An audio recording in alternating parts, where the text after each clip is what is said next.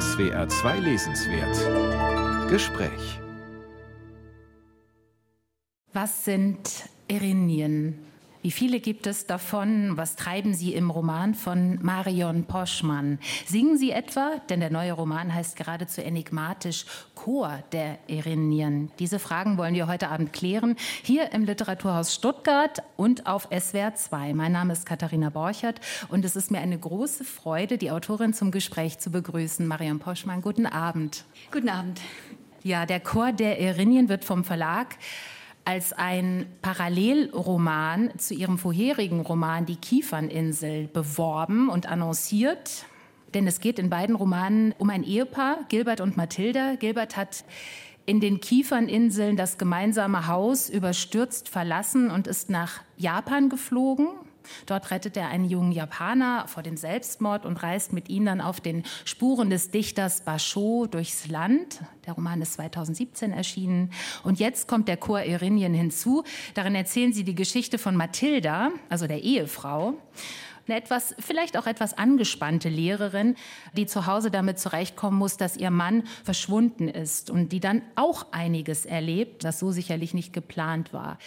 Frau Boschmann, hatten Sie von Anfang her die Idee, ich schreibe einen Doppelroman, eine Doppelgeschichte oder kam das erst so nach und nach?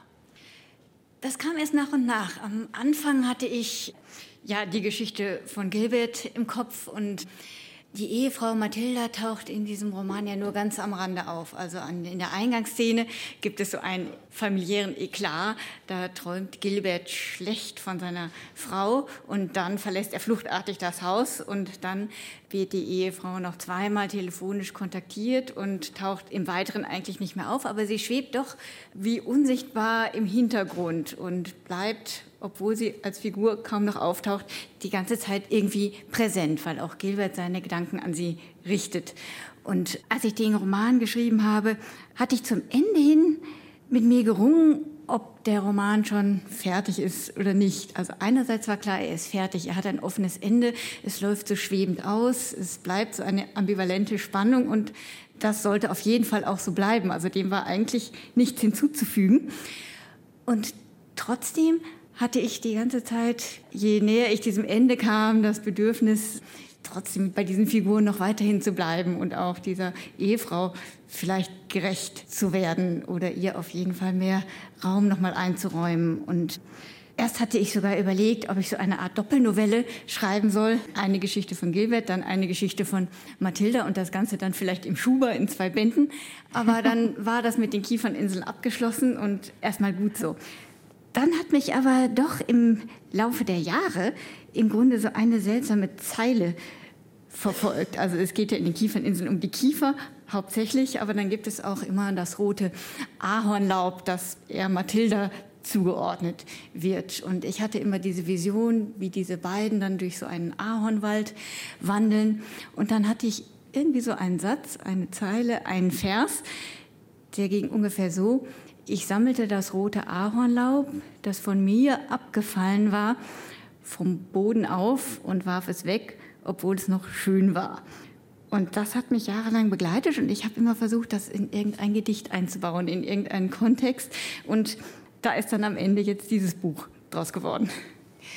Zwischendurch, das wollte ich kurz aber noch fragen, bevor wir uns Mathilda ein bisschen mehr nähern, zwischen diesen beiden Büchern gab es noch ein Gedichtband. Also Sie haben offenbar an der Geschichte von Gilbert und Mathilda weiter gedacht und weiter geknobelt und weiter gegrübelt.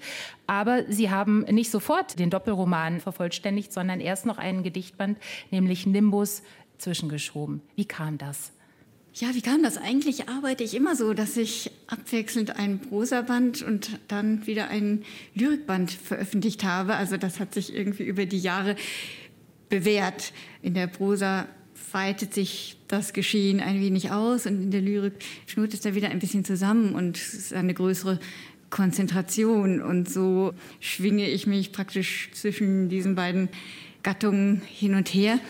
Und es ergibt sich dann oft so, dass bestimmte Themen aus dem einen Band im nächsten wieder aufgegriffen werden oder verändert neu erscheinen. Und jetzt hier in diesem Band Nimbus hat mich unter anderem ja auch das Klimathema beschäftigt, das Wetter, der schmelzende Schnee, das ewige Eis, die Polarregionen. Es geht um das Wettermachen, auch um Schamanen und ja, man könnte sagen, moderne Schamanen um uns, die wir jetzt in dieser modernen Welt auch Einfluss auf die Wetterereignisse nehmen in irgendeiner Form, um die damit verknüpfte Verantwortung und auch um die Illusion, ein vollständig abgegrenztes, selbstständiges Wesen zu sein. Also das hat mich in diesen Gedichten beschäftigt und manches davon findet sich jetzt im Chor der Irinien auch wieder. Also es kommt dort zu einem Waldbrand, es ist dieses dürre ja, dann gibt es einen Pfingststurm.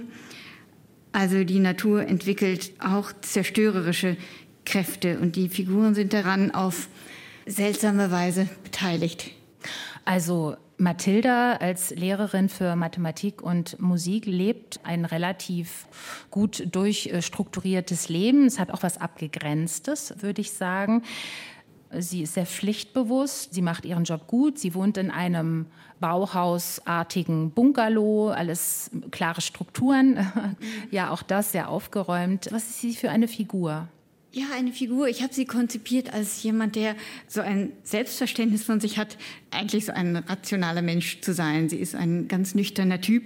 Ja, sie ist Lehrerin für Mathematik und auch für Musik, aber absurderweise versucht sie den emotionalen Aspekt der Musik zu unterdrücken. Also sie versucht als Lehrerin Musik eher rational, strukturell zu vermitteln. Und das, was ja auch die Musik eigentlich im Innersten ausmacht, das Transportieren von Gefühlen spielt für sie gar nicht so eine große Rolle. Also sie ist eine eigenartige Figur.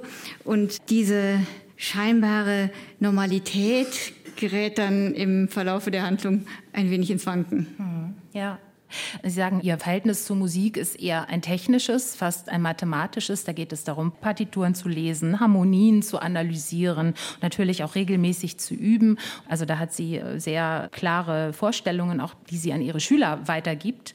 Gleichzeitig hat sie diese schwarzen Haare, die ihrem Mann ja auch in die Flucht getrieben haben. Da hatte er offenbar ein bisschen Angst vor diesen Haaren auf dem Kissen, die sich da ausbreiten wie Tentakeln. Sie macht eine Entwicklung durch im Laufe dieses Romans, oder? Ja, so ist das angelegt. Also mhm. die Stelle in den Kieferninseln, das ist im Grunde, wo alles beginnt. Ja. Das ist diese Szene, die Sie jetzt gerade beschrieben haben, wo der Protagonist Gilbert aus seinem Albtraum erwacht, seine Frau habe ihn betrogen und dann sieht er ihre Haare neben sich auf dem Kissen ausgebreitet wie Tentakel einer pechschwarzen Meduse. Mhm. Und diese Medusenhaftigkeit habe ich im Grunde dann auch wieder aufgegriffen als so eine Art erstmal Unterströmung, also eine ja, Schicht, die nicht ganz greifbar, aber auch etwas unheimlich ist mhm. und die dann dieser rationalen Oberfläche natürlich vollkommen widerspricht. Genau, und dieser Roman, also der Chor der Erinien, beginnt auch mit einer Tagebucheintragung. Oder ist es die Tagebucheintragung eines Traumes von Mathilda? Also sie hat ziemlich scharfsinnige, fast hellsichtige Träume. Und sie hat zudem eine, und davon erfahren wir auch ziemlich zu Anfang schon, eine so ein bisschen ins Haltlose gehende Handschrift. Ja, ja, sie hat diese Handschrift, aber es wird diese Handschrift eigentlich sofort problematisiert. Also das mag sie es, nicht. Es beginnt mit diesem Tagebucheintrag. Man weiß nicht genau, ist das ein aufgeschriebener Tagebucheintrag? Das ist so eine Passage, die ist ganz am Anfang in dem Buch kursiv gesetzt. Es wird diese Passage praktisch referiert und dann wird gesagt, sie schreibt. Mhm. Aber sie schreibt eigentlich nichts mit Bedeutung. Sie kritzelt eigentlich nur. Und deswegen ist nicht ganz klar, wie viel hat sie tatsächlich geschrieben, wie viel hat sie sich nur gedacht. Also diese Stimme, ob sie innen ist oder ob sie sich schon ins Äußere bewegt hat, das bleibt so ein kleines bisschen auf der Kippe. Und dann wird gesagt, dass sie ihre eigene Handschrift eigentlich mit größtem Argwohn betrachtet. Sie hat in ihrem Berufsleben immer versucht, möglichst wenig mit der Hand zu schreiben. Sie ist als eine der ersten, heißt es, auf Computer umgestiegen. Also sie fürchtet sich im Grunde vor dieser ja, man könnte sagen, Ausdruckskraft der eigenen Handschrift, weil die eigene Handschrift ja, wie man so sagt, die Persönlichkeit offenbart. Schreiben Sie noch viel mit der Hand? Ja, ja, ich schreibe tatsächlich alle meine Bücher zuerst mit der Hand. Und dann tippen Sie sie ab? Ja, ich habe so ein mehrstufiges Verfahren. Ich schreibe erste Notizen mit Bleistift, dann mache ich so ausführlichere Notizen mit Kugelschreiber, mhm. Dann mit Füller und ab diesem Stadium tippe ich dann. Okay, aber es ist nicht, wahrscheinlich nicht ein reines Abschreiben, sondern ein ewiges nochmal überarbeiten, also mit jedem Abschreibprozess oder wie ist das bei Ihnen? Ja, der Text verändert sich dann mit jedem Mal, sonst würde es ja auch keinen Sinn machen, den immer ja. wieder zu kopieren. Aber ja, dieser Anfang mit diesem Bleistift, Bleistift kann man ja auch immer wieder ausradieren, also das ist noch so was sehr Flüchtiges, das ist am stärksten veränderbar und mhm. dann wird das Ganze immer konkreter. Und Sie haben einen Füller, das finde ich auch interessant. Ein Füller äh, spielt in dieser Geschichte auch eine Rolle, weil Mathilda mit Füller nicht gut schreiben konnte als Schülerin und äh, ihr kommt der Füller auch abhanden. Und dann tritt eine Freundin auf, auch schon relativ am Anfang, Birte, und die bringt ihr unter anderem auch den Füller zurück. Man fragt sich, aha. Was hat Birte denn damit gemacht? Ist sie vielleicht diejenige, die den Füller hat eingesteckt damals? Und Birte äh, steht plötzlich vor der Tür. Wer ist Birte? Ja, Birte ist eine alte Freundin. Die beiden Frauen kennen sich seit der Kindheit. Sie sind gemeinsam zur Schule gegangen, haben auch Nachmittagszeit miteinander verbracht. Mathilde hat Birte bei den Mathehausaufgaben geholfen. Also Mathilda war sehr gut in Mathe, Birte nicht so. Und jetzt betreibt Birte ein Keramikcafé in Norddeutschland, in Nordfriesland. Also sie ist eine Art Unternehmerin, aber gleichzeitig ist ihre Situation sehr prekär. Das Ganze ist so ein bisschen ökomäßig angehaucht. Sie hat nicht genug Geld, um die alte Scheune, in der das Ganze stattfindet, vernünftig im Winter zu beheizen. Und ja, sie ist so ein eher spontaner Typ, kann andere Leute ganz gut für ihre eigenen Zwecke einspannen. Also sie ist ähm, in vieler Hinsicht eine ganz andere Person als Mathilda. Ja, also dann würde ich sagen, wir lernen jetzt Mathilda mal genauer kennen durch eine erste Lesung und wir lernen auch Birte kennen. Die taucht auf und wir beginnen mit Mathildas Heimweg von der Schule. Sie hatte einen anstrengenden Schultag und kommt jetzt nach Hause. Am Vormittag hatte sie Klausuren schreiben lassen und nach dem Unterricht noch mit der Arbeitsgemeinschaft Kammerorchester geprobt. Wie gewöhnlich ging sie zu Fuß nach Hause. Die ersten Blätter bedeckten den Bürgersteig und verbreiteten ihren herbstlichen Duft. Mathildas Ledersohlen waren rutschig. Sie trat vorsichtig auf das Laub. In ihrer Tasche zog merklich das zusätzliche Gewicht der Klausuren. Sie wechselte den Riemen auf die andere Schulter auf Dauer schlecht für den Rücken. Aber ein Minimum an Eleganz musste bleiben. Die jugendlichen Violinistin und die Cellistin, die Bratschistin und selbst der Bassist legten bei der wöchentlichen Probe so viel Wert auf ihren künstlerischen Habitus, dass sie selbst nicht mit einem allzu schnöden Auftreten, womöglich einem Wanderrucksack, ihre Illusion zerstören wollte.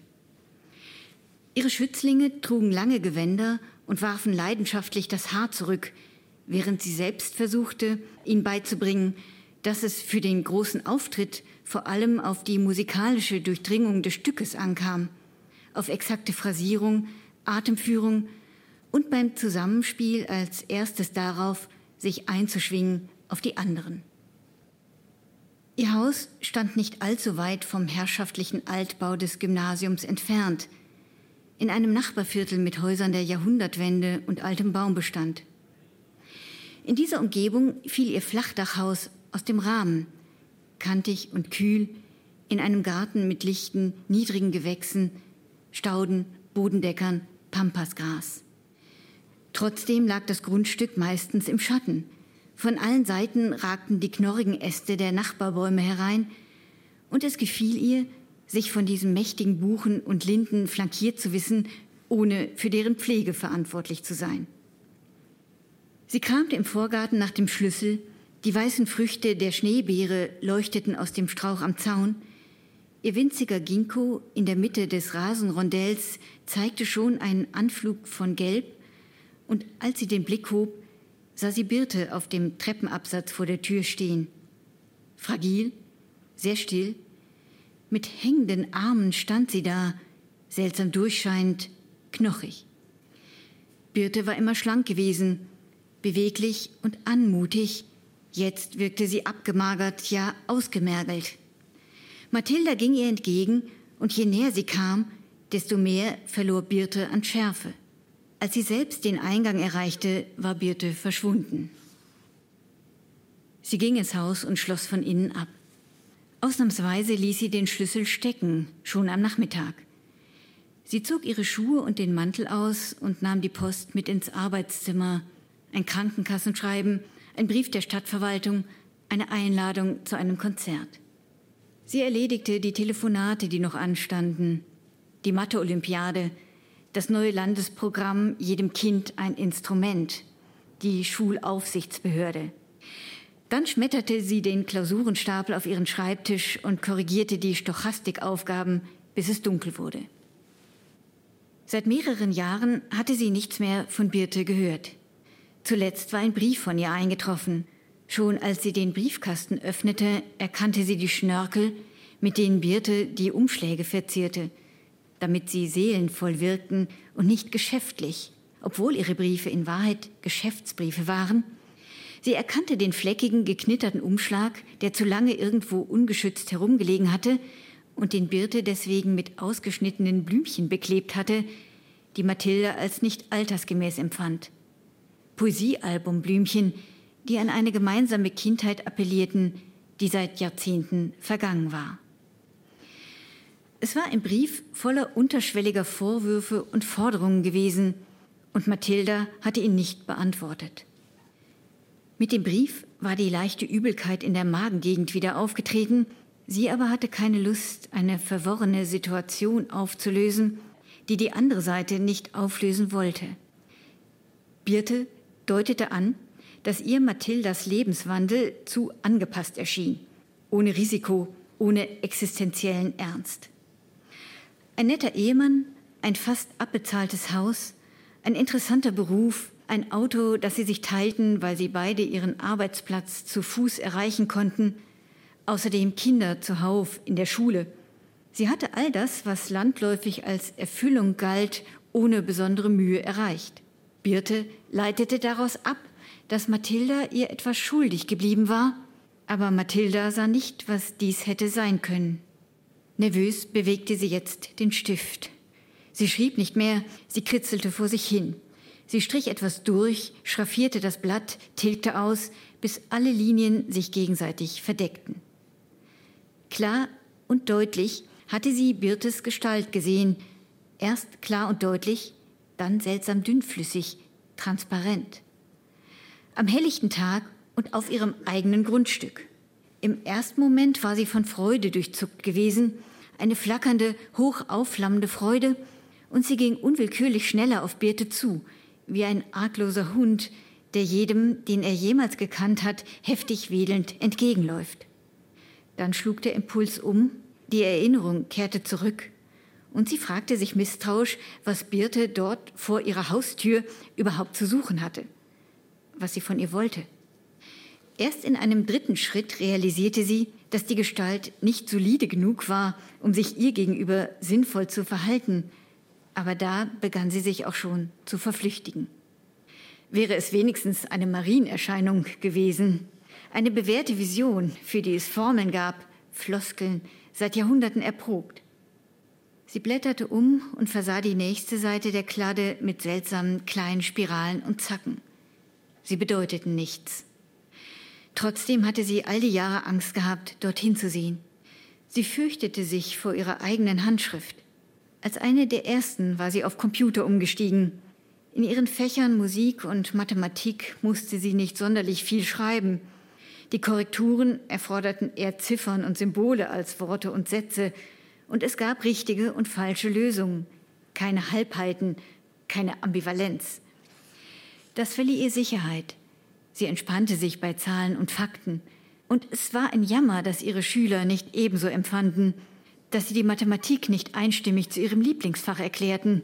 Immerhin ein Halt für pubertierende Gemüter, ein Fels in der Brandung all der Wischiwaschi-Fächer, in denen es nur selten um Inhalte ging, sondern sie konnte das täglich beobachten, darum, der Lehrkraft nach dem Mund zu reden und sie in ihrer jeweiligen politischen Haltung und ihrem pädagogischen Ehrgeiz zu bestärken.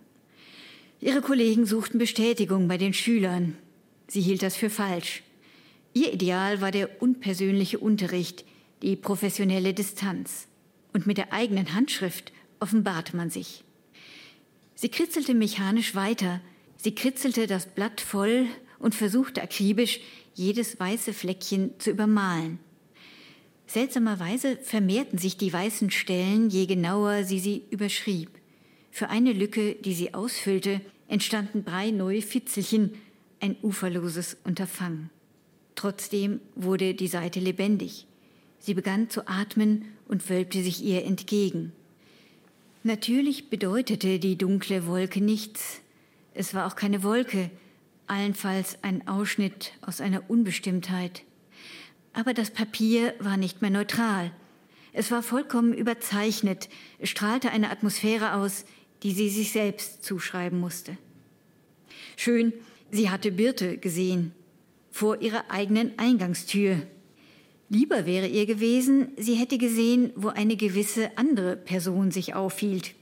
Ihr angetrauter Ehemann mit dem sie in ruhiger, unauffälliger Harmonie zusammenlebte und mit dem es ihres Wissens nicht die geringste Unstimmigkeit gegeben hatte, war von einem Augenblick auf den anderen aus dem Haus gegangen und nicht mehr zurückgekommen.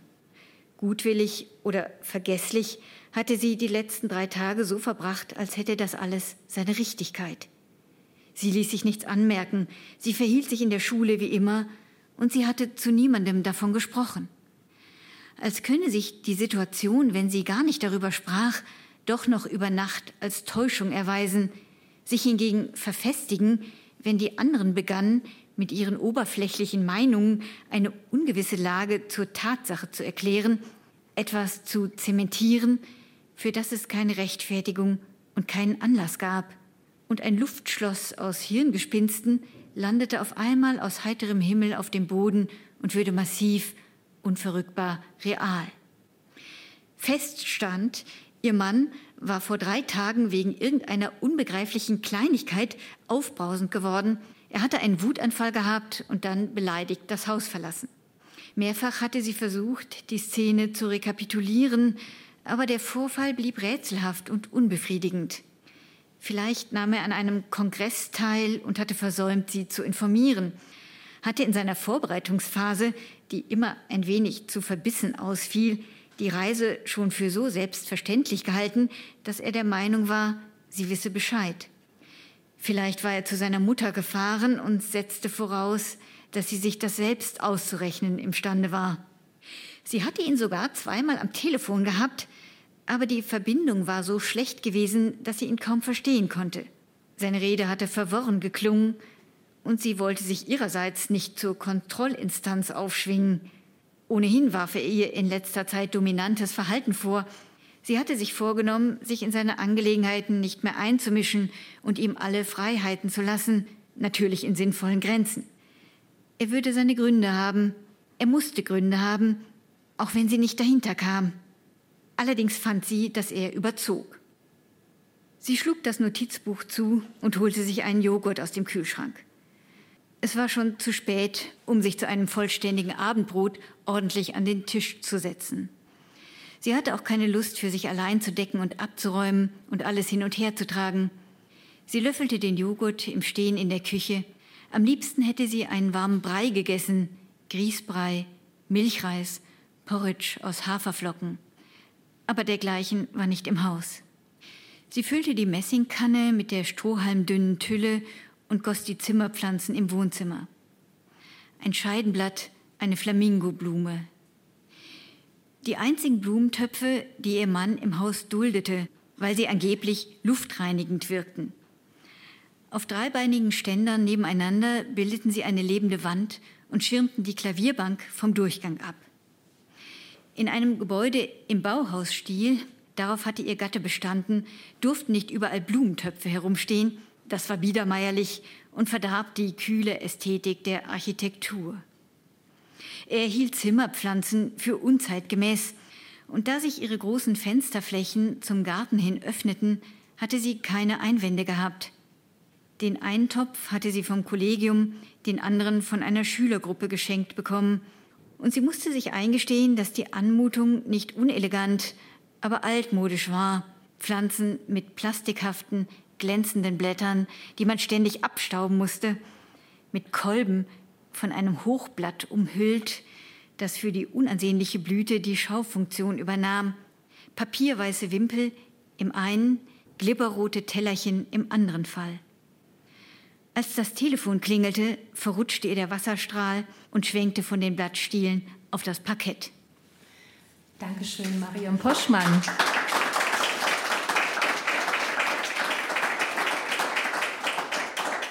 Eine Passage aus ihrem neuen Roman Chor der Erinien, hier im Literaturhaus Stuttgart und auf SWR 2. Ja, die Künstlichkeit von Zimmerpflanzen, aber gleichzeitig auch die große Fensterfront, die den Blick schon nach außen öffnet. Sehr schönes Spiel mit Innen und Außen, das Sie in diesem Roman sehr viel treiben. Also Sie schicken Ihre Figuren auch gerne nach draußen, oder? Das war in den Kieferninseln auch so. Ja, man kann so eine Figur ja nicht ununterbrochen im Zimmer sitzen lassen. Das muss ja irgendwas auch in passieren. verschiedenen Zimmern vielleicht. In verschiedenen Zimmern, das könnte man natürlich ähm, ausreizen. Sie sind auch in Innenräumen, aber tatsächlich bewegen sie sich auch viel draußen in der Natur und hier auch im Wald. Ja. Sind Sie selbst auch viel draußen? Sie wohnen in Berlin im Prenzlauer Berg, also eher in einer städtischen Umgebung. Müssen Sie auch viel rausgehen, vielleicht auch zum Nachdenken, Notizen machen, also so auch ein bisschen zum Arbeiten? Im Grunde ja, ich gehe gerne spazieren. Ich bin sehr gerne in der Natur. Das ist etwas, was ich in Berlin auch zunehmend vermisse. Es wird ja immer mehr verdichtet, die Grünflächen verschwinden. Das macht mir sehr zu schaffen. Aber zum Arbeiten befinde ich mich tatsächlich drin im Haus und sitze am Schreibtisch und versuche mich so sehr zurückzuziehen, wie es mir möglich ist. Ja, Sie schreiben mal Poesie und mal auch Prosa, zwischendurch auch mal Essays. Aber es gibt Stoffe, die münden in Gedichten und es gibt Stoffe, die münden in Geschichten, also Romane, an denen man sicherlich auch anders arbeitet als an Gedichten. Man muss äh, Charaktere entwickeln, man muss die Storyline sozusagen verfolgen, man braucht eine gewisse Kontinuität. Ist es auch für Sie ein anderes Arbeiten, wenn Sie einen Roman schreiben im Vergleich zur Lyrik? Es ist natürlich anders, weil man eine ganz andere Strecke im Kopf hat oder vor Augen hat oder bespielt auch mit den Figuren, aber es ist auch ein eigentlich ähnlicher Prozess. Also meistens gehe ich einerseits von einem vage empfundenen Thema aus mhm. oder von einem vage empfundenen Bild, manchmal auch nur von einem Farbeindruck, irgendeiner subtilen Stimmung. Also ich gehe von etwas aus, was ich eigentlich nicht ganz fassen kann. Und im Schreibprozess entwickelt sich diese Sache dann zu etwas Konkreterem, idealerweise Anschaulichem. Und ich weiß dann am Ende, was mich eigentlich beschäftigt hat. Mhm. Und das ist in den Gedichten so. Und in der Prosa ist es letztendlich auch so. Also ich mache mir auch bei den Romanen, in denen es eine Handlung gibt, kein Schema am Anfang. Also es gibt ja Autoren, die arbeiten so, die wissen ganz genau, was passieren wird und arbeiten das dann aus. Aber ich setze irgendwo an und im Idealfall lasse ich mich dann auch von den Figuren ab einem bestimmten Punkt leiten. Wenn die Figuren so weit da sind, dass sie selbstständig tätig sein können, dann ist das auch sehr schön zu beobachten, was dann mit ihnen passiert. Und Sie sagten gerade, einem Buch liegt ein Thema bei Ihnen zugrunde, möglicherweise ein Bild oder eine Farbe. Was lag jetzt dem Chor der Erinien zugrunde? Also was war der Ausgangspunkt, welche Empfindung oder welche Vorstellung? Oh, das ist schwer zu sagen. Es gab da mehrere Fäden, die ich im Grunde verfolgt habe. Also ich habe ja am Anfang schon dieses Ahornlaub erwähnt, das jetzt hier gar nicht so stark vorkommt, aber von diesem roten, lodernden flammenden Gesamteindruck sich dann nachher doch wiederfindet in der Feuermetaphorik. Es gibt flammende Blicke, der Wald brennt dann tatsächlich auch. Brennende Herzen mhm. vor. Also da geht es dann so ganz in die emotionale Ebene hinein. Also alles das, was dieses flammende Ahornlaub auch symbolisieren, ausdrücken kann. Ja, das Buch heißt ja Chor der Irinien. Die Irinien, die Rachegöttinnen, werden in der Ikonografie nicht immer, aber doch sehr häufig auch mit Flügeln dargestellt.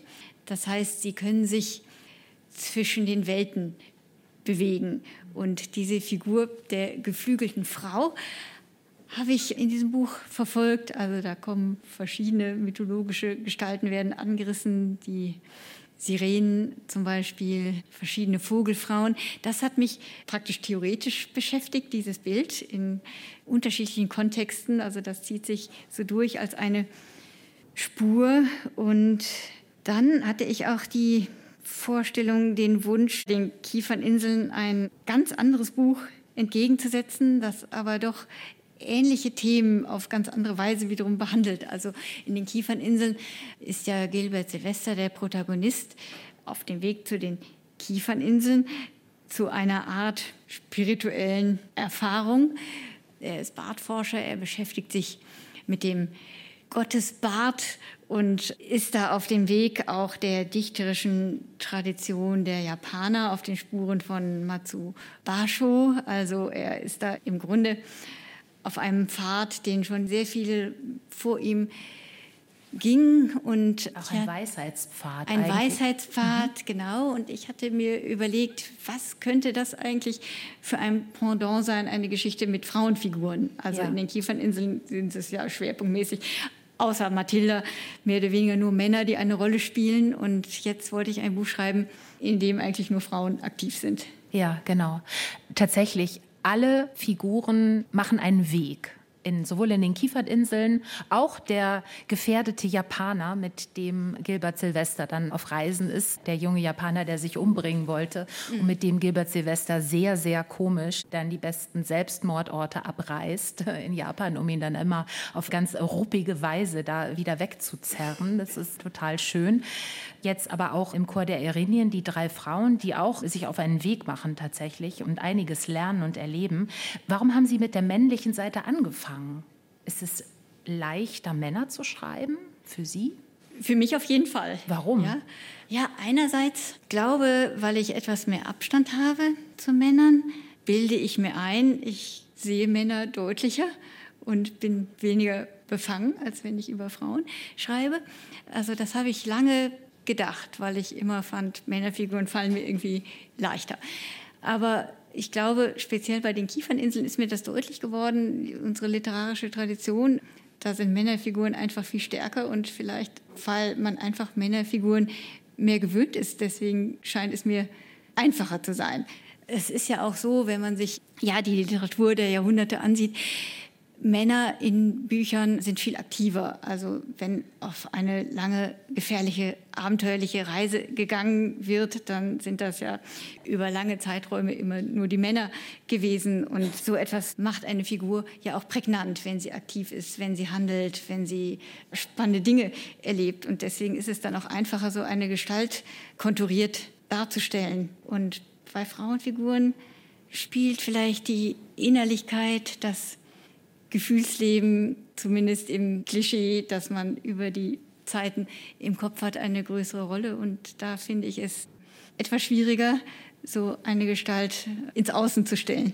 Ihre Bücher, auch die Prosa, die hat was ganz Zauberhaftes, finde ich. Und wenn ich die lese, dann denke ich oder ich frage mich, wo kommt diese Geschichte eigentlich her? Also es klingt so, als sei sie dem Halbbewussten entronnen bei Ihnen. Also ich frage mich, kann man sich sowas von 9 bis 17 Uhr am Tag irgendwie so willentlich abpressen und sagen, so ich schreibe jetzt und da kommt schon was zustande? Oder ist das etwas, wo man wirklich gewisse Planungs- und Kontrollinstrumente Instanzen auch loslassen muss und irgendwie in einem anderen Bewusstseinszustand schreibt?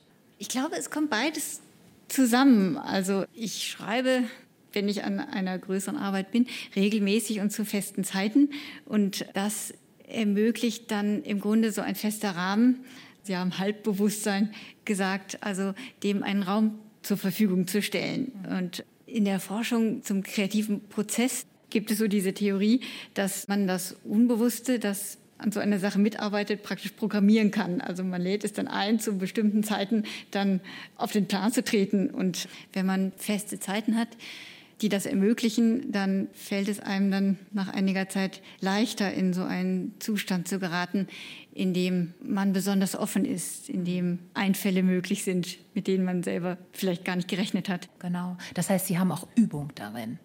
Man muss es lernen, einerseits so eine Art planlosen, ziellosen Bewusstseinszustand zu schaffen und gleichzeitig aber so konzentriert zu sein, dass man dann auch was aufschreiben kann, mhm. wenn man ja. mal eine gute Idee hat. Und die festen Zeiten, sind die tagsüber oder sind die nachts? Ich schreibe immer morgens, also mhm. idealerweise direkt nach dem Aufstehen. Ja. Also tatsächlich noch halb im Traumzustand, vorher kein Internet oder irgendetwas, sondern dann möglichst aus dem Schlaf an den Schreibtisch. Debütiert haben Sie 2002. Ne? Das ist ja. genau jetzt äh, gut 20 Jahre her. Es sind viele schöne Bücher zusammengekommen und Sie haben über die Jahre auch ähm, viele schöne Preise bekommen. also ich sage mal nur zum Beispiel Peter Huchel, Wilhelm Rabe, den Klopstock-Preis und dieses Jahr auch den Josef Breitbach-Preis mit einer sehr schönen Honorarsumme auch ausgestattet. Also es sind sehr feine Sachen. Sie haben anfangs bei der Frankfurter Verlagsanstalt publiziert. Inzwischen seit 2010 sind Sie bei Surkamp. Haben Sie das Gefühl, Karriere gemacht zu haben? Ja, Karriere ich weiß nicht, ob das das richtige Wort ist für Schriftsteller. Bei Karriere denkt man ja, es geht immer weiter nach oben. Man hat einmal Erfolg und dann akkumuliert sich das. Es gibt ja immer so das Bild von dieser Leiter oder dieser Treppe, wo man dann aufsteigt und immer höher kommt. Also das finde ich für mich nicht ganz so passend, denn man fängt ja mit jedem Buch im Grunde wieder von Null an und es gibt keine Sicherheit, dass irgendetwas weiter funktionieren könnte. Man kann sich nicht auf dem ausruhen, was schon da ist, sondern man sitzt vor dem leeren Blatt und das ist eigentlich etwas, dem man sich dann auch existenziell aussetzt. Also deswegen Karriere finde ich etwas schwierig, aber Natürlich ist so ein großer Literaturpreis auch eine wunderbare Unterstützung, also einerseits in finanzieller Hinsicht, aber auch moralisch.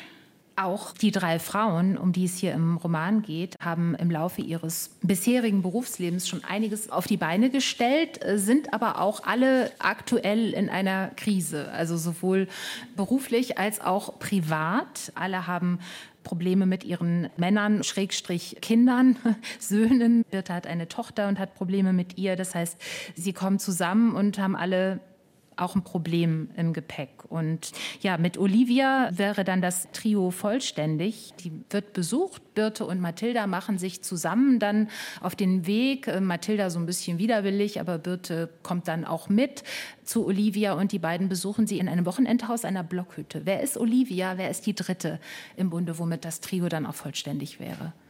Ja, Olivia ist die dritte Freundin. Also sowohl Mathilda als auch Birte kennen Olivia von früher unterschiedlich lange. Und Olivia hat diese Waldhütte. Sie ist auch Waldbesitzerin, also ein Waldstück in der Nähe gehört ihr auch. Sie kommt aus einer eher wohlhabenden Familie, wo man eben Wald hat.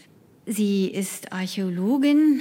Sie interessiert sich speziell für Votivgaben, für Wachsherzen zum Beispiel, die Körperteile, die die Leute in den Kirchen opfern, also keine richtigen Körperteile, sondern Körperteile aus Wachs, aus Blech, Grabbeigaben. Nachbildungen im Grunde von, auch von Körperteilen. Nachbildungen von mhm. Körperteilen, genau. Also wenn man zum Beispiel eine Krankheit hatte und von der Krankheit durch göttlichen Beistand geheilt wurde, dann opfert man ein Bild von diesem Körperteil. Ja. Also ich bin evangelisch, mir ist das sehr mhm. fremd, muss ich sagen. ist es Ihnen nah, so etwas? Also nah will ich nicht unbedingt sagen, aber tatsächlich als Katholikin bin ich damit ab und zu konfrontiert gewesen. Ja, ja. Und jetzt haben Sie, Olivia, im Grunde diesen etwas eigentümlichen Beruf oder die eigentümliche Faszination quasi auf den Leib geschrieben. Also Votivgaben, Körperteile, brennende Herzen. Was ist das Spannende für Sie daran gewesen?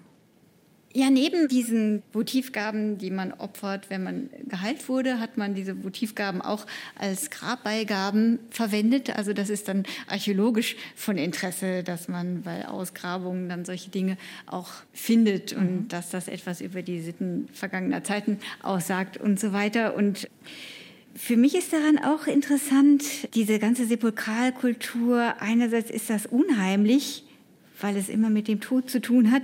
Andererseits ist es aber auch einer der Ursprünge überhaupt der künstlerischen Tätigkeit. Also diese Artefakte sind ja ganz frühe Versuche des Bildnerischen, der Abbildung. Man hat versucht, auch in manchen dieser Bilder eine Ähnlichkeit dann zum Verstorbenen herzustellen, um sich an ihn dann zu erinnern. Und da kommen dann diese ganzen auch philosophisch-theoretischen Fragen nach dem Ursprung und dem Sinn des Bildes hinein. Also was heißt überhaupt Ähnlichkeit? Wie viel von demjenigen, an den man sich erinnert, bleibt in so einem Bild zurück? Was hat das mit dem Körper, mit der Seele zu tun? Hat vielleicht die Seele noch einen kleinen Raum in diesem Bild, das dann noch da ist. Und also solche Fragen haben mich auch jetzt in diesem Buch interessiert. Also man kann es letztlich darauf zurückführen, was ist eigentlich der Mensch? Ich würde vorschlagen, wir lernen jetzt Olivia noch mal in einer Textpassage genauer kennen, also die dritte und womit dann auch alle drei beisammen sind in Olivias Wochenendhaus. Da übernachten sie und da träumen sie auch und sie unternehmen eine Waldwanderung. Es liest noch einmal Marion Poschmann.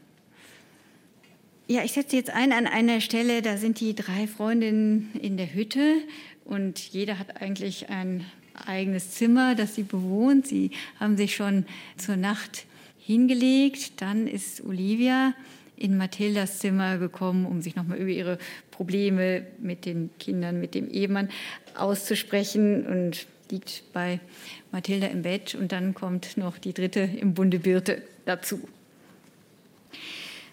Mathilda lag still und lauschte auf die Geräusche, das Knacken im Holz, die nagenden Mäuse, das Huschen über die Balken, das Knarzen im Korridor.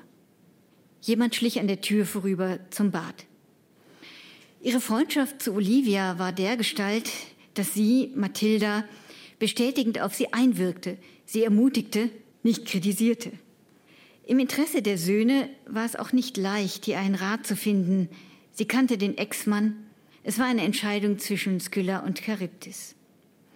Bevor sie sich äußern konnte, trat Birte ein. Ist euch auch so kalt? Kann ich mich zu euch legen? Mathilda rückte dicht an die Wand. Ihr war nicht direkt kalt, aber sie fröstelte bei der Vorstellung, auf diese Weise die ganze Nacht zu verbringen. Birte stieg über Olivia hinweg und drückte sich zwischen sie. Birtes Schulter, Birtes Hüfte. Klassenfahrtmäßig, dachte Mathilde erneut, dann verfiel sie in eine resignierte Starre und tat so, als sei sie von einem Moment auf den anderen fest eingeschlafen. Sie wartete darauf, dass die beiden gleichmäßig atmeten, um sich dann millimeterweise aus der Daunendecke zu schälen, alle Bewegungen in Zeitlupe, um das Bettgestell nicht zu erschüttern, vorsichtig wie ein Mikado-Stab, der sich seinen Weg unter den anderen Stäben hinwegbahnt. Sie hatte das Fenster weit offen gelassen, des Rauches wegen, der immer noch in allen Räumen hing, aber auch des Waldes wegen, und sie wunderte sich jetzt, dass Birte das nicht bemängelt hatte, denn tatsächlich strömte von draußen die nächtliche Kälte herein, das Rauschen und Beben des Waldes. Mathilda stützte sich auf das Fensterbrett. Wind fuhr durch die schwarzen Baumkronen, die Wipfel bogen sich, es roch schwach nach modrigem Laub und feuchten Pilzen, aber dann wurde ihr klar, dass sie sich die Pilze nur einbildete, der Wind roch nach nichts. Die Bewegung nur zu ahnen, Eschen, die mitschwangen mit den Enden der biegsamen Äste, Hainbuchen, die nachgaben, ausglichen, Bergahorn, der zurückwich wie ein im Innern getroffenes Mädchen beim Ansturm der Hölle, Erlen, die den Ansturm in sich einschlossen, nur das äußerste Blattwerk erzittern ließen, Blätter gleichwohl, die umklappten, helle Rückseiten entblößten, Stieleichen, die wogten wie Salzwasser mit darin gleitendem Tang. Ein Windstoß warf ihr Haar in die Höhe, sie spürte es flattern, von oben sah sie die Tannenplantagen, über die Birte gesprochen hatte, ein vollkommen regelmäßiges Punktmuster, durchzogen von Karos aus Forstwegen, während der Mischwald als undurchdringliche Masse die einzelnen Bäume ununterscheidbar ließ. An der Talsperre sank sie tiefer, glitt über die Wasseroberfläche hinweg. Es war dunkler als in der Stadt, aber hell genug, um ihr Gesicht im Wasser gespiegelt zu sehen. Es war ein Moment, in dem der Wind nachließ, das Wasser zurückschwappte, glatt dalag und ihr Gesicht seltsam wiegend hervortrat, scharfe Nase, glänzende Augen, umrahmt von den offenen Haaren, der restliche Körper blieb unbestimmt, ein endloser Hintergrund, der von ihren Schultern ausging und dunkel mit dem Nachthimmel verschmolz. Als sie erwachte, waren die beiden anderen schon unten beim Frühstück. Die Duschwanne nass, das Handtuch, das sie sich aufgehängt hatte, schon benutzt. Sie hatte nichts von all den Anstalten bemerkt, die in der hellhörigen Hütte bereits stattgefunden hatten. Sie stieg die Treppe hinunter und setzte sich mit an den Tisch, belegte ihr Brot mit einer Scheibe Bärlauchgouda, die sie sich in Rauten und Trapeze zurechtschnitt wie Teile eines Tangram-Spiels, damit sie exakt passte. Sie balancierte ein Dreieck auf dem Messer. Das Dreieck war überzählig. Birte und Olivia hatten ihr Gespräch unterbrochen. Sie sahen zu, wie Mathilda hantierte. Habt ihr auch manchmal Flugträume? sagte Mathilda in die Stille. Sie spürte den Blick, den die beiden wechselten, und sofort bereute sie es, eine solche Vorlage zu liefern. Sie fuhr besser damit, sich den Themen der anderen anzupassen, zuzuhören, zu nicken, zu beschwichtigen. Birte rührte unentwegt in ihrem Müsli. Die Milch war ihr zu kalt. Schließlich kippte sie alles in ein Töpfchen und stellte es auf den Herd. Hier rührte sie weiter. Mathilda kniff unwillkürlich die Augen zusammen, wenn der Löffel über das Metall fuhr. Sie hatte nicht gut geschlafen, sie war überreizt. Ich fliege oft, sagte Birte. Ich träume von Hochhäusern. Ich stehe oben auf dem Dach und stürze mich hinab, aber ich komme nie unten an. Ich werde weggerissen von einer Art Orkan und ich lande irgendwo anders, in einem anderen Land, weit weg jedenfalls. Es ist anstrengend, dann wieder nach Hause zu finden. Genau genommen ist das wohl ein Falltraum, sagt Olivia. Und Mathilda fiel der herrische Unterton auf, den sie an Olivia wahrnahm, wenn diese sich in die Enge getrieben fühlte.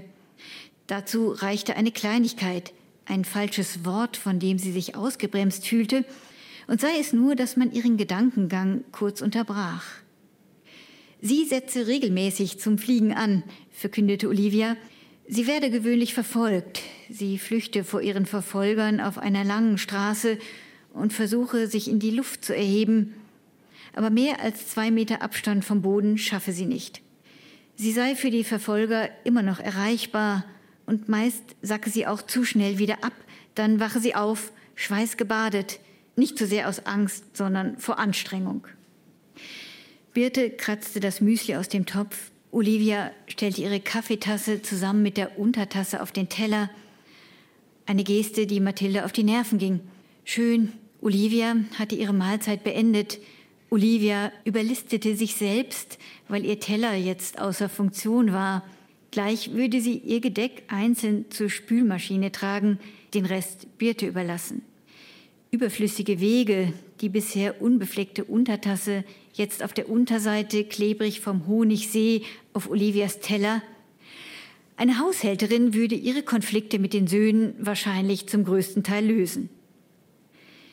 Die schrägen Strahlen der Herbstsonne fanden den Weg durch die Fensteröffnungen, knisterten über die Tischplatte, kratzten über Mathildas Gesicht. Plötzlich sehnte sie sich nach wolkenverhangenen Gipfeln, nach Nieselregen, feinen Tropfen, die von den Blättern fielen und das Moos mit einem glitzernden Schleier überzogen. Die Vergänglichkeit kontemplieren, sich in die Feuchtigkeit hineinfinden, verschmelzen mit den zarten Nuancen von Nebeln und Wind. Aber sie befanden sich im heißesten Jahr seit Beginn der Wetteraufzeichnungen. Ein Tief war nicht in Sicht. Es war ein Jahr, in dem die Tiefdruckgebiete Frauennamen trugen, Charlotte, Flora, Hildegunde, Vanya, Xantippe. Und sie stellte sich vor, wie das Tief Mathilda über diese Gegend hereinbrechen würde, mit Hagelschlag, Sturm und Orkanböen, wie es die Tannenbäume aus ihrer Schonung reißen und die Wasser aufwühlen, blanke Säulen aus Niederschlag auftürmen würde, anschwellende Flüsse, die über die Ufer traten, Gebirgsbäche, die ganze Felsen mit sich rissen, das alles, um der Ignoranz etwas entgegenzusetzen, dem müde hängenden Laub, den trockenen braunen Gräsern, den kahlen und mürben Ästen, einen Ausgleich zu schaffen zur Dürre, die schon in die tieferen Bodenschichten vorgedrungen war. Bevor sie aufbrachen, stieg Mathilda noch einmal die Treppe zu ihrer Schlafkammer hinauf. Nach ihrem Traumleben hatte niemand gefragt. Überhaupt versackten die Gespräche zu dritt. Ihr selbst fiel es schwer, sich auf zwei Personen gleichzeitig einzustellen. Sie kam sich sperrig vor, unbeholfen, gereizt. Auf dem Förster-Schreibtisch lag aufgeschlagen die China-Kladde und zeigte ein Gewirr aus Kulistrichen. Sie meinte sich zu erinnern, dass sie das Heft abends zugeschlagen, dass sie es sogar unter ihr Kopfkissen geschoben hatte, aber sie war sich jetzt nicht mehr sicher. Sie schob die Kladde in ihren Wanderrucksack. Er enthielt einen warmen Pullover, eine Wasserflasche, eine Landkarte, die die beiden anderen im höchsten Maße altmodisch fanden, an der sie aber festhielt, weil Papier im Notfall beständiger war als die Akkuleistung eines jeden GPS-fähigen Geräts. Herbstwanderung, verkündete Olivia enthusiastisch. Wir nehmen nichts mit, wir kehren unterwegs ein. Teilweise steile Anstiege. Jedes Gepäckstück hindert da nur. Das ist unvernünftig, wollte Mathilda sagen, aber dann behielt sie es für sich. Sie würden sowieso nicht weit kommen, maximal bis zur nächsten Gaststätte. Sie steckte eine weitere Flasche für Olivia ein Sie nahm unauffällig zwei Packungen Cashewkerne vom Lebensmittelstapel auf dem Regal. Sie hütete sich, Olivia zu einer Jacke zu raten, weil Olivia sich T-Shirt-Wetter in den Kopf gesetzt hatte. Birte ignorierte die Anweisungen ohnehin, kramte in ihrer Basttasche, schnallte ihre Sandalen ein Loch enger. Sie würde alles, was sie dabei hatte, unterwegs mit sich tragen. Zu dritt gingen sie nebeneinander auf dem Forstweg. Olivia in der linken Reifenspur, Birte in der Mitte im halbhohen Gras. Als der Wanderweg abzweigte, schmaler wurde und anstieg, lief Birte voraus. Sie schritt leichtfüßig aus in ihren Gesundheitssandalen. Olivia fiel sofort zurück. Der Abstand zu beiden wurde zusehends größer und Mathilda hielt sich zwischen ihnen. Ein zähgrauer Kleister, dachte sie, der die Verbindung wahrt. Sie wusste nicht, ob sie versuchen sollte, zu Birte aufzuschließen und sie dazu zu bewegen, die Wanderung etwas geruhsamer anzugehen, damit Olivia nicht gleich die Lust verlor, oder ob sie sich besser zurückfallen ließ, um mit Olivia den gemütlichen Spaziergang vom Vorabend wieder aufzunehmen. Man musste, sagte sie sich, bei dieser Tour Abstriche machen. Bei jedem Schritt raschelten knochenharte Nadeln, Ästchen zerknackten unter ihren Sohlen, das Laub hing schlaff am Stiel und bekam braune Ränder. Ein pathetischer Singsang in der Luft, knisternde Kronen, flüsternder Wind.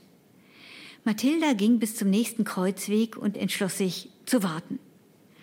Ein Funke und der ganze Wald würde in Flammen aufgehen, die Höhenlinien des Mittelgebirges, der rot gestrichelte Wanderpfad, die sattgrünen Flächen auf der Karte. Der Wald würde in Flammen aufgehen, wie ein altes, zerknittertes Papier. Wir treten hinaus aus der Tiefe der Wälder, wir treten hinaus aus den Schatten ins Licht. Verdorrt sind die Gräser, vertrocknet das Unterholz, Zunder für jenen künftigen Funken. Alno Ulmion. Ich schwang mich auf aus der Hartholzaue, den Erlen und Eschen im Flusstal, Alnus glutinosa, Fraxinus excelsior, glitt durch die Ahorngesellschaften, Schuppendornfarm, Bergahorn, Blockschuttwald, stieg durch die Rotbuchenwälder, Phagion silvaticae, stürmte durch Hainsimsen, Fichten, Tannenwald hoch auf die Lichtung. Ich blickte zurück auf den Birkenbruchwald, Betulion pubescensis und auf Salicion albae, den Silberweidenwald. Ich besah mir die Zopftrocknis der Erlen vom Wipfel her, sah auf das Eschensterben, die Ahornkrankheit. Wer ist der Verursacher? Niemand. Nur wir, die wir geifernd und unbeherrscht Funken sprühen aus heiligem Zorn und gleichzeitig Winde bringen, die Flamme zu nähren, dunkle und unheilvolle, dahinrasend, jagend und tosend. Vermisst jemand Ulmen? Wer kennt noch die Esche? Wer weiß ihren Habitus zu unterscheiden? wer spräche denn noch von den Zapfen der Schwarzerle und den geflügelten Samen des Ahorns? Ich sehe bereits den flammenden Wald, die Färbung des Herbstes hoch aufschlagend, sehe die Wälder als brennende Herzen und fühle den Frevel in meiner eigenen Brust. Dankeschön, Marion Poschmann. Ja, eine Lesung aus Chor der Erinien. Mein Name ist Katharina Borchert und Sie hören SWR 2. Ja, da ist ja wieder der Wald, äh, diesmal als ausgetrockneter und gefährdeter. Und jetzt zum Schluss haben wir einen Text gehört, der ist kursiv gesetzt. Sie haben vielleicht auch gehört, der klingt anders. Das Schriftbild erinnert an ein antikes Versepos vielleicht. Es hat kein ganz strenges Versmaß und hat auch keine Reime. Erst spricht ein Wir, dann spricht ein Ich. Wer spricht hier, Frau Poschmann? Was ist das für ein Text? Ja, das ist eigentlich ein recht geheimnisvolles Stück Text. Man weiß nicht so genau, wer spricht. Also tatsächlich bei diesen kursiv gesetzten Passagen wechselt diese Sprechinstanz vom Wir zum Ich, zum Sie und manchmal zum Du. Es ist so eine Stimme, die keinen klaren Ort hat. Und mich erinnert sie ein bisschen, ich ähm, habe mich daran orientiert, an so chorische Passagen in antiken Theatertexten. In antiken Dramen gibt es ja auch die Instanz des Chors und dieser Chor hat verschiedene Funktionen. Also er kommentiert die Handlungen, er hat diesen Blick von außen, er hat den Überblick und manchmal wechselt dieser Chor aber praktisch in die Rolle der Hauptfigur, fühlt sich ein in diese Figur und berichtet auch von den Gefühlen dieser Figur. Also es ist ein Blick von außen, von innen, der immer wechselt, der so seltsam fluktuiert und das hat mich in diesen Texten immer sehr fasziniert und sowas wollte ich auch gerne in meinem Buch haben, machen. Jetzt gibt es in dem Buch diese seltsame Stimme, wo man nicht so genau weiß, hört Mathilda die im Flüstern der Bäume? Ist das ihre innere Stimme, die auf einmal laut wird? Woher kommt eigentlich dieses seltsame Geräusch? Ja, es ist geheimnisvoll und es löst sich auch nicht vollständig auf. Es könnte der Chor der Irenien sein. Aber wer sind die Irenien? Es sind drei, klassischerweise sind das hier im Roman Mathilda Birte und Olivia. Wie können Sie uns diesen Chor der Irenien erklären? Oder kann man ihn nicht letztlich auflösen? Ja, es gibt natürlich dadurch, dass jetzt hier diese Dreizahl an Figuren aktiv ist, einen Hinweis auf diese drei Irinien. Das ist ja in der Mythologie öfter, dass drei Frauengestalten als Dreigespann eben auftritt, dass die Frau nicht einzeln, sondern in der Gruppe agiert. Es gibt verschiedene Momente, die dem Mythos der Irinien auch entsprechen. Also im antiken Drama sind die Irinien die Rachegöttin. Besonders prominent treten sie auf in der Orestie. Da rächen sie den Mord, den Muttermord. Und am Ende wird der Zorn der Irinien ihr Rachebestreben durch die griechischen Götter beschwichtigt oder man könnte auch sagen klein gehalten. Also der Clou an dieser Orestie ist eigentlich, dass die Irinien, diese furchtbaren, zornigen, auch aggressiven Figuren, die auch so etwas sind wie das personifizierte Schuldgefühl, die den Verbrecher, den Täter, den Schuldigen mit Wahnsinn schlagen, bis zum Ende verfolgen, dass die irgendwann beschwichtigt und quasi domestiziert werden und sich dann zu den friedlichen, fruchtbringenden Eumeniden, den sogenannten Wohlmeinenden, wandeln. Und dann sorgen sie nachdem sozusagen ihre Tätigkeit als Rächerin irgendwie ad acta gelegt wurde, dann nur noch dafür, dass alles wächst und gedeiht. Und daran hat mich Verschiedenes interessiert. Einmal dieses Rachemotiv, dieses auch wandernde Schuldgefühl, das von einem zum anderen wechselt und so etwas seltsam Körperloses hat, das von den Toten zu den Lebenden überspringt, also vom Jenseits ins Diesseits kommt, solche Figuren, die alle Grenzen überschreiten können. Und dann aber auch, was sich dann hinterher sehr deutlich an diesen Eumeniden, diesen Fruchtbarkeitsgöttinnen zeigt, dass die Irinien in ganz früher Form auch so eine Art von Wettergottheiten gewesen sind. Also sie haben das Gewitter personifiziert, die dunkle Wolke, den Blitz, den Donner und deswegen werden sie dann auch später mit dieser brennenden Fackel des Wahnsinns dargestellt. Das kommt von Blitz. Sie sind dunkle Gestalten, also aus dieser dunklen, zornigen Wolke entsprungen. Also es sind Gottheiten, die den Frevel an der natürlichen Ordnung rächen und auch heute könnte man sagen Unstimmigkeiten im Klima, im Wetter. Tatsächlich bricht auch noch ein Feuer aus. Wir hatten das schon kurz erwähnt. Die drei machen einen Spaziergang zusammen oder eine Wanderung. Wir haben gehört, sie machen sich auf den Weg. Da gibt es dann noch eine kurze Szene, dass Olivia unglücklicherweise ein Stalaktit abbricht, ähm, also auch was kaputt macht könnte man sagen. Dann treffen sie zwei Männer, mit denen sie dann zusammenwandern und plötzlich, der Wald ist ohnehin trocken, bricht ein Brand aus und man weiß nicht so genau, wer den jetzt eigentlich verursacht hat. Mhm. Vielleicht diese fünf oder vielleicht auch nicht. Das bleibt so ein bisschen offen. Aber tatsächlich ist das Klimathema sehr stark in diesem Roman, wie auch in anderen Büchern von Ihnen. Sie haben zum Beispiel kürzlich einen sehr schönen Essay veröffentlicht, Laubwerk. Man kann den im Verbrecherverlag kaufen, man kann ihn aber auch online finden. Es sind nur einige Seiten, ganz toll über Bäume und über den Klimawandel und äh, die Belastung, die insbesondere Stadtbäume ausgesetzt sind.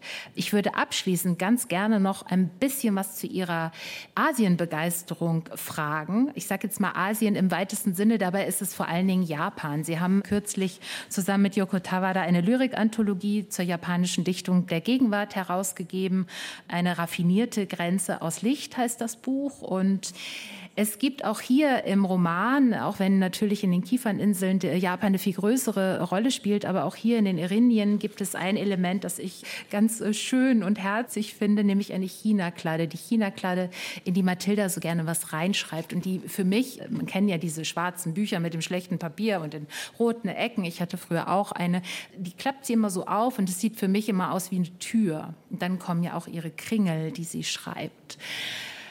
Ist das auch so gedacht gewesen? Steckt in diesem Buch den Irenien auch so ein bisschen Asien drin? Ja, tatsächlich. Die China-Kladde spielt ja eine Rolle, die taucht immer wieder auf. Ja, China wird im Grunde aufgerufen.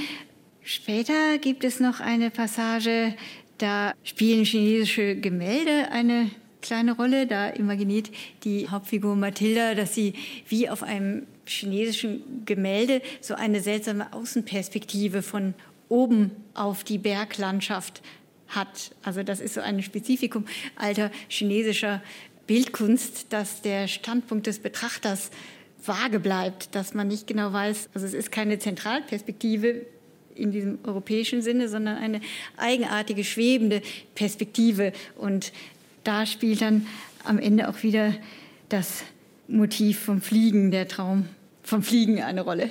Man merkt das vielleicht jetzt auch an diesem Gespräch. Es ist wirklich ein immer wieder neues Aufnehmen von Motiven eigentlich in diesem Buch. Da gibt es einerseits griechische Mythologie bei Ihnen. Es gibt viel Christliches, also diese christlichen Votivgaben zum Beispiel. Es gibt dann auch mal den christlichen Pfingstgeist, der aufgerufen wird. Es gibt aber auch Fabelwesen. Es gibt den deutschen Wald als einen ganz eigenen deutschen Mythos. Es gibt Schwanensee. Die Lehrerin Mathilda geht mit ihren Schülern irgendwann irgendwann in die Aufführung von Schwanensee, in dem sich ja ein Prinz in einen Schwan verliebt. Ja, und dann kommt eben auch noch das Ostasiatische hier zumindest am Rand hinzu. Das ist irgendwie, wirkt eklektisch, aber gleichzeitig hat alles etwas Spirituelles. Was müssen diese Elemente haben, um von ihnen aufgegriffen zu werden für so einen Roman, um für sie interessant zu sein? Ja, diese Elemente müssen, glaube ich, vielschichtig sein. Sie müssen ambivalent sein, sie müssen viele Anschlussstellen haben. Also es sind Motive, die ziehen sich durch das Buch, sie werden miteinander verknüpft. Ja, je länger man sich dann auf eines davon konzentriert, desto reichhaltiger wird es eigentlich. Also das Motiv, das am Anfang angerissen wird, taucht dann später nochmal auf und dann wird es angereichert durch das, was zwischendurch passiert. Ich habe mich gefragt, also weil all das ja im äh, Chor der Erinien drin ist, ich habe mich gefragt, welche Geschichte wollten Sie erzählen? Und ist es wirklich eine Geschichte? Also klar, Mathilde erlebt sehr viel, ihre Freundinnen auch. Und sie erleben auch eine große Öffnung in ihren Alltagsroutinen im Grunde. Ich hatte das Gefühl, dass das Buch eigentlich auch darauf abzielt, der Leserin, also mir, eine Art von ja, seelischer oder auch körperlicher Erfahrung mitzugeben, weil ich tatsächlich durch das Lesen auch so eine Öffnung und Lockerung und auch so eine gewisse Durchwehung erlebt habe. Ist es das auch, was Sie vielleicht anbieten wollten? Also ich kann jetzt nicht sagen, mein Ziel war, diesen Effekt einer Durchwehung anzustreben, aber das ist schön, wenn das Buch diese Art von Erfahrung ermöglicht. Also ich hatte schon im Grunde verschiedene Geschichten im Kopf. Es ist eine, ja, eigentlich eine ganz klassische Freundinnengeschichte. Es ist eine Ehegeschichte. Es ist auch eine, das haben wir jetzt gar nicht so stark thematisiert, eine Mutter-Tochter-Geschichte. Es ist auch eine, im Grunde eine Aufstiegsgeschichte. Es geht auch um unterdrückte Begabung von Frauen. Was macht das mit diesen Frauen? Frauen, die ihre Fähigkeiten in der Gesellschaft nicht so entfalten können, wie es eigentlich ideal wäre. Oft macht man ja die Erfahrung, dass sich so etwas dann nach innen wendet gegen einen selbst, dass alles, was man nicht wirklich freudig leben kann, dass das dann auch so eine zerstörerische Kraft entwickelt. Wie gehen diese Figuren damit um? Also das ist auch ein für mich wichtiges Thema in dem Buch gewesen. Und ja, es geht also für viele dieser Figuren darum, ihren Platz eigentlich in der Gesellschaft zu finden, einerseits, aber sie werden immer wieder daran gehindert, weil sie diesen seltsamen Überschuss haben, diese Kraft, für die sie den richtigen Ort noch nicht gefunden haben. Ja, und dann ging es mir eigentlich darum, einen Text zu schreiben, der so ein Thema wie Identität behandelt. Was ist eigentlich eine Person. In den Kieferninseln gab es so eine philosophische Grundierung Traum und Wirklichkeit. Da ist der Protagonist immer so auf einer Gratwanderung. Was ist eigentlich Wirklichkeit, was ist Illusion? Und hier war mir wichtig, eigentlich das Individuum zu untersuchen. Wie abgegrenzt sind diese Frauenfiguren? Was reicht eigentlich alles in sie hinein? Sie haben so eine Verbindung zur Natur, sie haben so eine unterschwellige Verbindung auch untereinander. Sie hängen so ein bisschen zu dicht eigentlich zusammen, als es ihnen angenehm wäre. Aber das ist auch ein Hinweis darauf, dass es so einen starken Zusammenhalt gibt und eigentlich auch etwas Wunderbares. Und damit wollte ich mich beschäftigen. Marion Poschmann. Das alles können wir entdecken in Ihrem neuen Roman Chor der Erinien heißt er. Den kann man lesen vor oder auch nach den Kieferinseln. Man kann sie getrennt lesen, die beiden Bücher, nicht wahr, oder? Man kann sie auf jeden Fall getrennt lesen. Ja. Also der Roman Chor der Erinien funktioniert, glaube ich, hoffe ich, ganz voraussetzungslos. Ja, Aber wenn man beide Bücher parallel liest, macht es auch Spaß, weil es einige unterschwellige Verbindungen gibt, die man dann bemerken kann. Genau. Als ich zurückschaute nach dem Chor der Erinien, die Kieferninsel nochmal zur Hand nahm, habe ich mich auch tatsächlich doppelt gefreut über alles Bekannte, was ich wiedergefunden habe. Also beide Bücher getrennt lesen oder auch gemeinsam. Reihenfolge ist auf keinen Fall festgelegt. Beide Bücher sind im Surkamp Verlag erschienen. Mein Name ist Katharina Borchert. Sie hörten SWR 2 aus dem Literaturhaus in Stuttgart und ich bedanke mich nochmal ganz, ganz herzlich fürs Dasein. Marion Boschmann heute Abend hier in Stuttgart. Dankeschön. Ich danke Ihnen. Vielen Dank.